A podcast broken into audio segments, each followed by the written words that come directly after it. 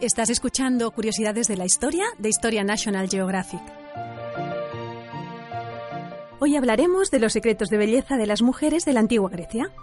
Cuidar la piel para que luciera blanca y sedosa, delinear las cejas, perfumar el cuerpo con delicados aromas naturales, pintarse los labios y las mejillas y vestir con estilosas telas que se adaptaban al cuerpo. Las mujeres de la antigua Grecia tenían unas rutinas de belleza no tan alejadas de las actuales, aunque a menudo, debido a los productos que utilizaban, acabaron resultando realmente tóxicas. El objetivo de la mujer en la antigua Grecia a la hora de arreglarse no solo era sentirse atractiva, sino, sobre todo en el caso de las mujeres casadas, que sus maridos las vieran realmente guapas. Pensemos que la función que les correspondía a las mujeres por imperativo social se reducía a ser madres y ser administradoras de las casas.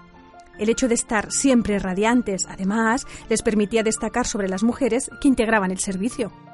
Empecemos por ver cómo cuidaban su piel.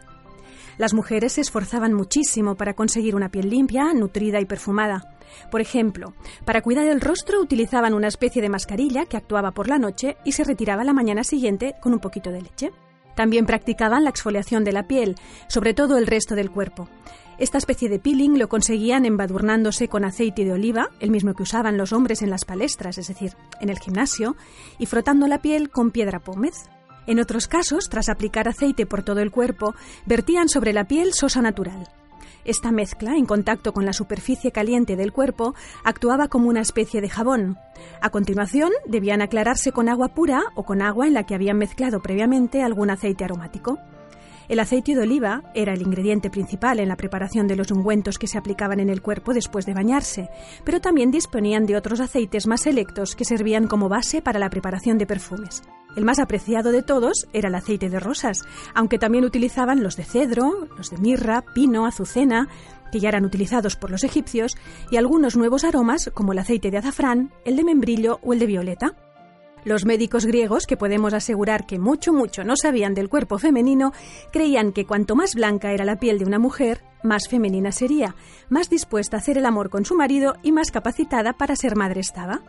Una deducción curiosa, sin duda, pero lo que queda claro es que para los griegos tener una piel sin rastro de sol resultaba de lo más sexy. Y se entiende que si la piel blanca era el referente de la feminidad, las mujeres utilizasen todos los medios a su alcance para conseguir un rostro que se adaptase a ese ideal de belleza. Según indican muchos testimonios literarios y arqueológicos, en la Grecia clásica se aplicaba al rostro el llamado blanco de plomo. El botánico griego Teofrasto, en su tratado sobre las piedras, describía cómo se elaboraba.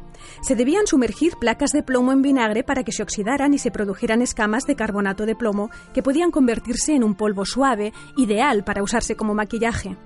El uso continuado de este producto resulta muy peligroso, puesto que destruye la estructura de la epidermis y puede incluso producir la muerte si se traga debido a su reacción con los ácidos gástricos.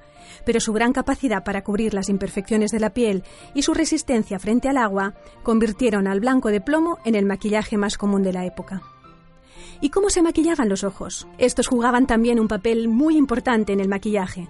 Al igual que en Egipto, las mujeres de la Grecia antigua se marcaban el borde de los párpados con una línea negra que se pintaban con carbón o productos similares y que se prolongaba hacia el exterior del ojo para que estos parecieran más grandes y almendrados. Además, se aplicaban varios colores a modo de sombras, como muestran algunas piezas arqueológicas con restos conservados. Las combinaciones de tonalidades ahora no resultarían realmente atrevidas. En el párpado superior, rojo intenso y alrededor un color verde esmeralda que se extendía por arriba hasta las cejas y también bajo el párpado inferior. Las cejas jugaban un papel importante en el resultado final del maquillaje. Ambas se reseguían con antimonio negro o carbonilla y se las hacía coincidir en la nariz hasta casi juntarse. Un entrecejo grande se consideraba signo de carácter. Y recordemos que la debilidad era vista como algo negativo, tanto en las mujeres como en los hombres. ¿Y cómo llevaban el pelo? Teñido, por supuesto, igual que ahora miramos en revistas el look de actrices y modelos, en la antigua Grecia las mujeres anhelaban parecerse al máximo a las imágenes de las diosas que se representaban en policromía. Que les dijeran que se parecían a Afrodita era el mejor de los piropos. La importancia de la apariencia de la mujer era tal que en una de las comedias de Aristófanes, su protagonista, Lisístrata, proclama ante un auditorio de mujeres que todas unidas podían salvar a Grecia de la guerra civil. Una de ellas pone en duda las palabras de Lisístrata y le dice ¿Qué podrían hacer las mujeres que fuera tan sabio y digno de admiración? ahí sentadas como están, llenas de maquillaje, envueltas en telas azafranadas y pavoneándose con sus túnicas de pliegues y sus sandalias de tiras. A lo que Lisístrata responde, pues eso mismo es lo que nos va a salvar. Los trapitos de color azafrán y los perfumes y las sandalias, y el colorete y las túnicas transparentes. El plan de Lisístrata consistía en abstenerse de mantener relaciones sexuales con los maridos mientras no acordaran la paz. Pero exactamente igual a lo que puede ocurrir en la actualidad, en la antigua Grecia también se criticaba a las mujeres que se excedían a la hora de maquillarse. En el económico de Genofonte hay un ejemplo de este tipo de ataques a la coquetería femenina. En este diálogo de mediados del siglo IV a.C., el hacendado Isómaco explica que un día vio a su esposa muy embadurnada con albayalde para parecer más blanca de lo que era, pero también con mucho colorete para mostrarse más enrojecida de lo real, y con tacones elevados para aparentar una talla que no le había dado la naturaleza. El marido decide entonces aleccionar a su mujer sobre la necesidad de que en el trato entre esposos no exista falsedad. Lo que encuentra el ser humano más placentero es el cuerpo humano sin nada.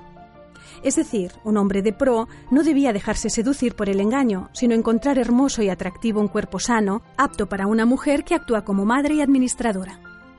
Hay epitafios curiosísimos de esposas atenienses en los que sus maridos celebran la poca atención que habían prestado durante su vida al arreglo personal. Lo importante era el buen sentido de la mujer y no su coquetería. Y Plutarco, en cuestiones conviviales, criticaba también a las mujeres que se excedían a la hora de arreglarse. Nada hay en contra de los baños, los ungüentos y los arreglos del cabello, decía, pero el maquillaje y los perfumes, lo mismo que el oro y la púrpura, constituyen una exageración.